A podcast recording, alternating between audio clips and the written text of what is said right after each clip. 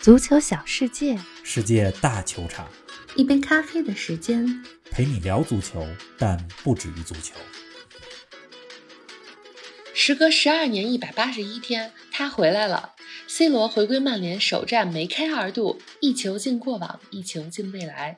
英超第四轮同样梅开二度的还有今夏回归切尔西的卢卡库。尽管阵容大面积轮换，蓝军依然三比零完胜维拉，与曼联共同领跑积分榜。阿森纳终于赢球了，热刺小河沟里翻船了，曼城走上正轨了。水晶宫球迷的助威声把我们感动了。C 罗的回归首战为何英国本土竟没有电视转播？今天同样上演完美首秀的，除了 C 罗还有谁呢？更多精彩内容尽在本期英超早咖。听众朋友们，大家好，欢迎来到新一期的节目。经历了两周的国家队比赛，英超回来了，我们的英超早咖也回来了。冯老师你好，林子好，听众朋友们，大家好。过去两周我看了不少国家队比赛，嗯，包括咱们中国队的两场球，以及欧洲区预选赛荷兰与土耳其、波兰与英格兰的比赛。是看国家队比赛啊，确实很有乐趣，但必须得说，要说技战术含量，还有比赛的精彩激烈程度，那还是英超最好看。是啊，所以过去两个礼拜确实有点想念英超了。嗯，前几期说英超早咖的时候，总得选一选从哪场开始说。这周不用纠结，对，我们的话题只可能从一个地方开始，那就是老特拉福德。没错，曼联和纽卡的比赛，我是提前三十分钟就守候在屏幕前了，因为不想错过 C 罗入场的任何一个细节。嗯，曼联主场的大喇叭报球员名单的时候，念到 Number Seven Cristiano Ronaldo 的时候，嗯，我真的有一种回到十多年前的感觉。又回来了包，括后来电视镜头给到看台上的福格森嗯，老爷子笑出花来了都。是啊，看了这样的画面， 虽然没在现场，但我也是心潮澎湃，有一种嗯爷青回的感觉。网 络用语 真嘛是，确实是，我相信很多球迷，不管是不是曼联球迷，在看到 C 罗出场的时候，都会有些眼角湿润。这不仅是因为 C 罗回来了，而是因为在这样的时刻，我们仿佛能看见十二年前的自己。嗯，非常有同感啊！尤其是看到 C 罗在比赛中进球，曼联球迷们高呼他名字的时候，好像时间退回到了十二年前。我当时也在想啊，二零零九年我又在哪儿呢？也欢迎听众朋友们给我们留言，说说十二年前您在哪儿，在做什么？哎，说着说着又怀旧了啊！咱们还是说说比赛吧。C 罗今天不仅贡献了两个进球，也盘活了曼联的前场进攻，尤其是在下半场，曼联最终四比一战胜纽卡。冯老师，你怎么评价 C 罗的首秀表现呢？ C 罗的个人表现，全场九十分钟是一贯的高水平，是，但是他和曼联全队的融合，上下半场确实不太一样了。嗯上半场，其实我有点担心 C 罗的到来会在短期内打乱曼联已经有的进攻体系，啊，因为整个上半场，C 罗顶在中锋的位置上，曼联的两个边路经常往禁区里传中，直接是嗯找 C 罗这个点，把它当做高中锋来用。我还没有做具体技术统计啊，但是肉眼目测，今天曼联对纽卡的上半场应该是球队近一年来传中次数最多的上 半场。为什么说担心呢？嗯因为任何一名新球员的到来，即使是像 C 罗这样的巨星，都有一个融入球队的过程。是， C 罗能给曼联带来的财富，咱们就不用赘述了。嗯但是曼联因为 C 罗来了，在战术上也要为他做出一定的牺牲，肯定的比，如格林伍德要回撤。上半场虽然一比零领先，C 罗打进了一个补射，但可以说曼联整个上半场的打法有些过于单调了，也有些过于依赖 C 罗。嗯，那到下半场了呢？到了下半场，尤其是纽卡扳平比分之后，曼联的整个状态就不一样了。是， C 罗呢，先是依靠个人能力把比分再次超出，嗯然后才是真正的盘活了曼联的进攻端。嗯和上半场不太一样的是啊，C 罗经常回撤拿球，既能发挥出这种支点的作用，也能把对方的后卫给带出来，嗯从而呢为曼联的其他球员扯出了空当。同时，他跟布鲁诺·费尔南德斯、格林伍德之间这几个人之间也能打出小范围的配合。啊，所以可以说，二比一之后，曼联的前场进攻是真正打活了。呃，之后 B 费有一脚精彩远射，把比分扩大到了三比一。是这的，同样是葡萄牙国脚啊，老大哥 C 罗进了俩球嗯，B 费作为小弟，对吧，也得在 C 罗面前证明一下自己，进了一个非常漂亮的远射。还真是，啊那更让曼联球迷开心的呢，是比赛尾声阶段，曼联的第四个进球是一个几人之间打出的精彩配合。啊是啊，进球的是谁呢？林加德。德，是的，上个赛季咱们说过林皇在西汉姆联的卓越表现，嗯这赛季回到曼联之后，大家也在说曼联是否还有他的一席之地。今天进球也是宣告林皇归来。嗯，总之，从首秀来看吧，我觉得技战术层面，C 罗在场上解决了曼联的中锋问题，对啊，提供了临门一脚的解决方 案。真是非技战术层面呢，C 罗回归曼联本身就这件事儿本身，它就是一个美丽的故事，就是在传递正能量，也有助于让球队还有球迷更加团结。嗯，对呀、c 罗的回归首秀确实不能再完美了。不过英国的观众可没有咱们这么幸运啊！据说曼联对纽卡这场比赛，英国本土却没有电视转播。冯老师，这么轰动性的事件居然没直播，究竟是为什么呢？哎，这个有点说头，在英国啊，嗯，能够实时看到这场球的，其实只有老特拉福德现场的将近八万名观众，啊其他球迷呢在家里，但是看不到直播，为什么呢？因为英国足球啊，它有个规则叫做下午三点禁播令，嗯从上世纪的六十年代开始就有这个规矩。嗯，准确来说是每礼拜六、礼拜日的下午两点四十五到五点十五这个时段，嗯电视上不能有直播的足球比赛。啊，设立这个规则呢，主要是想让更多的球迷到现场去看球，这样呢，既能保证门票收入，又能鼓励大家真正走出家门到现场参与足球文化。还真是，大部分人听了这规则之后啊，可能觉得哎挺荒唐的，嗯毕竟想看球的有几百万球迷，这球场里边只能装几万人，嗯，这不是堵住了大部分人想现场直播看比赛的路吗？是啊，对？吧？但其实这个规则的制定哈、主要是为了保护英超之下的低级别联赛。啊，英国呢有几百个职业队，有很多球迷都是支持好几家不同的球队，比如说支持一支小球队，嗯也支持一家大球队。是，这小球队呢很有可能是自己社区里的队，大球队呢很有可能是英超球队。嗯如果所有比赛都直播，而且英国很多级别的联赛都是同时进行，对啊在周六下午三点这个黄金时段嗯踢球。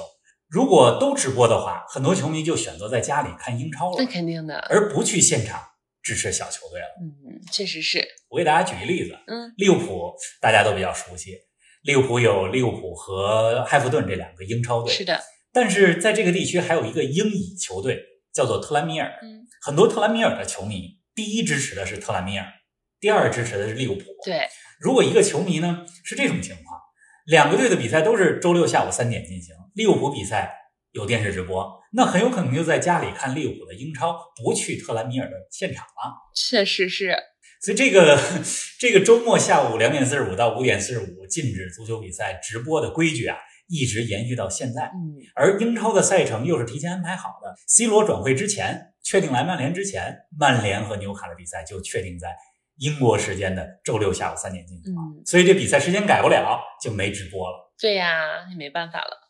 不过通常在英国啊，过了夜里零点之后，头一天下午三点的比赛是可以有录播的。嗯当然，这个限制啊，只是对于刚才说的时间段。那像中午早一点的时间，或者晚上晚一点的比赛，都是有直播的。对呀、您正在收听的是《足球咖啡馆》，一杯咖啡的时间陪你聊足球，但不止于足球。欢迎您在各大音频平台关注我们的节目，同时欢迎关注冯老师的足球评论公众号“冯球必侃”，让我们一起聊球、砍球、追球。哎，这个规则还挺有意思的啊。虽然听起来与二十一世纪有些脱节，但能看出来英国在保护足球文化，尤其是草根足球这方面，真的是下了功夫。哎，冯老师，咱们把目光从老特拉福德转向斯坦福桥吧。切尔西三比零战胜维拉，与曼联并列榜首。那前几期节目里，冯老师你说了不止一次，看好切尔西是这赛季英超最大的夺冠热门。那今天这场比赛巩固了你的信心吗？确实更加巩固了切尔西三胜一平，而且别忘了三场球赢的球都是零封。嗯，对利物浦失球是萨拉赫的点球，是，可以说英超前四轮切尔西没有运动战失球，非常稳定。嗯今天切尔西打维拉，阵容做了一定轮换，刚从马竞租借过来的萨沃尔首发，很久没首发的哈德森奥多伊也是首发出场，而平时的主力像若日尼奥、阿兹皮利奎塔、克里斯滕森都坐在替补席上。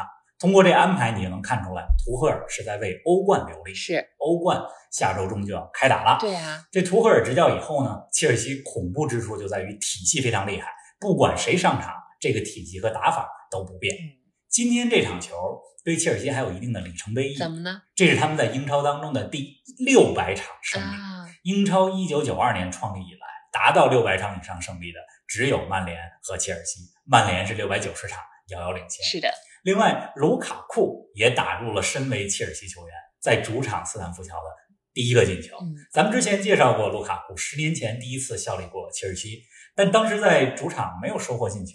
呃今天的比赛啊，切尔西表现最好的球员，我觉得是克罗地亚中场科瓦契奇嗯，一个进球，一个助攻，有一种打疯了的感 觉。和英超其他对比，切尔西最大的财富就是中场双核，嗯科瓦契奇、若尔尼奥、坎特这三个人，任意两个组合都是能攻能守，这种感觉太恐怖了。太厉害了。而今天比赛还有一个细节，嗯首次代表切尔西出场的萨乌尔上半场表现不太好，有好多次的处理球失误，中场就被换下了。嗯，从这细节你也能看出来，在西甲呢，萨乌尔已经打拼多年了，但是刚来英超还是不适应英超的节奏。是，啊，从侧面也能反映出来，英超节奏是快于其他联赛。确实是。哎，切尔西下一轮要面对的是热刺，而此前三连胜的热刺今天却在小河沟里翻船了，客场零比三完败于水晶宫啊！冯老师，听着水晶宫球迷的助威声，可把你感动坏了。没错，水晶宫对热刺这场球是我这周末看的第一场球。下半场水晶宫一比零领先之后，整个塞尔赫斯公园球场球迷们都沸腾了，嗯隔着画面都能感觉到球场在震。对啊，有一个球迷，应该是球迷领袖，光着膀子，拿着喇叭，带着大家喊口号，嗯真的太想念球场了。希望这疫情赶紧结束。是啊，哎，咱们来听一段水晶宫球迷的这个助威声吧。大家感兴趣的话，也可以到足球咖啡馆微博里来看看这段球迷助威的视频。好的，咱们来一起听一下。 Got to try to be a bit more ambitious. Got to find a way of somehow getting Harry Kane into the game. Haven't been able to do it at all. Haven't been able to get bodies around him. I mean, it's always a great atmosphere at Sellers Park, but this is something else. 热刺今天输球有些意外啊，之前三战三胜一球不失，今天一下子丢了三个球，热刺是怎么了呢？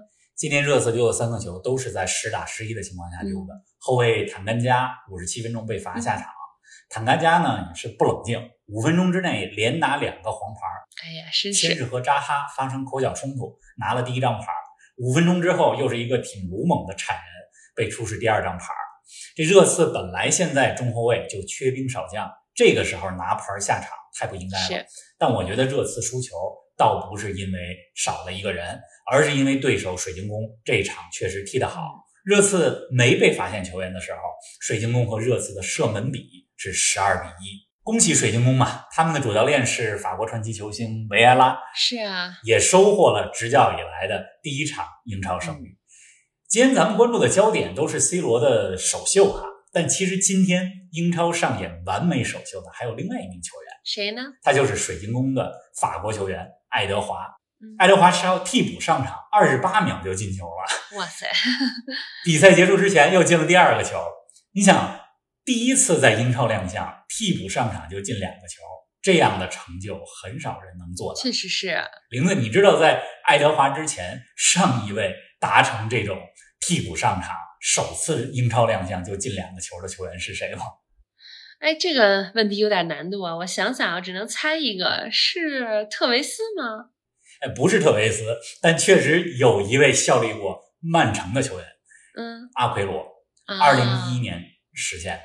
嗯，这水晶宫今年啊，我挺期待的。虽然是个小球会，但是球迷文化非常有底蕴，也有几位有潜力的小将。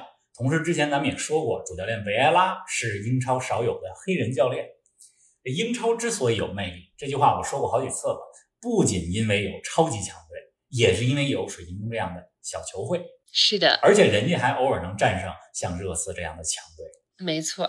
哎，说完了热刺，咱们再简单说说其他球队啊，比如热刺的北伦敦死敌阿森纳，今天终于收获了一场久违的胜利啊！呃，对呀、咱们说说其他几场球，阿森纳和诺维奇的比赛是一场名副其实的榜尾大战，嗯倒数第一对倒数第二，你对，很难想象榜尾大战当中出现阿森纳的名字。是啊，最终，阿森纳一比零赢了，当家球星奥巴梅扬进了唯一的进球。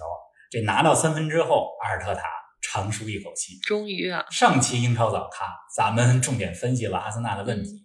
有传闻说，今天这场球如果不赢，阿尔特塔就下 课了。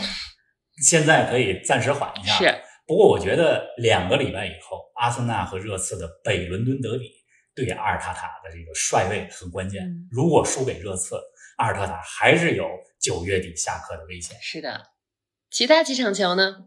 其他几场球，曼城一比零赢了莱斯特，新赛季第一场，曼城零比一输给了热刺。当时大家都挺担心曼城的，咱们也说了，相信瓜迪奥拉的调整能力。嗯结果三场之后，人家三连胜，而且一球不失，可以说曼城已经重回正确的轨道上了。是的，其他强队，我们说这期节目的时候，利物浦和利兹联的比赛还没有打，嗯是北京时间周日的晚上打。那另外的比赛里呢，狼队客场二比零战胜了沃特福德，韩国球员黄喜灿首秀就收获进球。嗯，这作为中国球迷啊，看到咱们的近邻日本、韩国的球员在五大联赛当中一次又一次的进球，熟悉的画面，我觉得真是有点五味杂陈。哎，真的是， 哎，看来这轮英超的关键词真的应该叫做首秀进球啊！这么多位都是在自己的首秀上进球了。好啦，这轮英超我们就说到这儿吧。再过几天，新赛季欧冠小组赛又要开打了，首轮就有巴萨对拜仁这样的焦点大战啊。啊，是啊，北京时间周三和周四凌晨，大家有时间可以看看欧冠第一轮焦点大战不少，有巴萨对拜仁、国米对皇马、曼城对莱比锡。当然，我最关注的还是利物浦对 AC 米兰。嗯，哎这两个球队之间故事可是太多了。零五年和零七年的欧冠决赛都是 AC 米兰和利物浦相遇，还上演过伊斯坦布尔奇迹。是的，同时，这两个队在欧冠这项赛事当中也有很多辉煌，米兰七次冠军，利物浦六次。那现在这个赛季呢，是米兰时隔八年重回欧冠，咱们也看看他们重回欧冠的面貌。利物浦对米兰的比赛是北京时间九月十六号周四凌晨三点进行，大家感兴趣可以看看。我们的节目呢也会在周四的早上跟大家见面，是的，咱们那就下期节目不见不散，大家继续看球。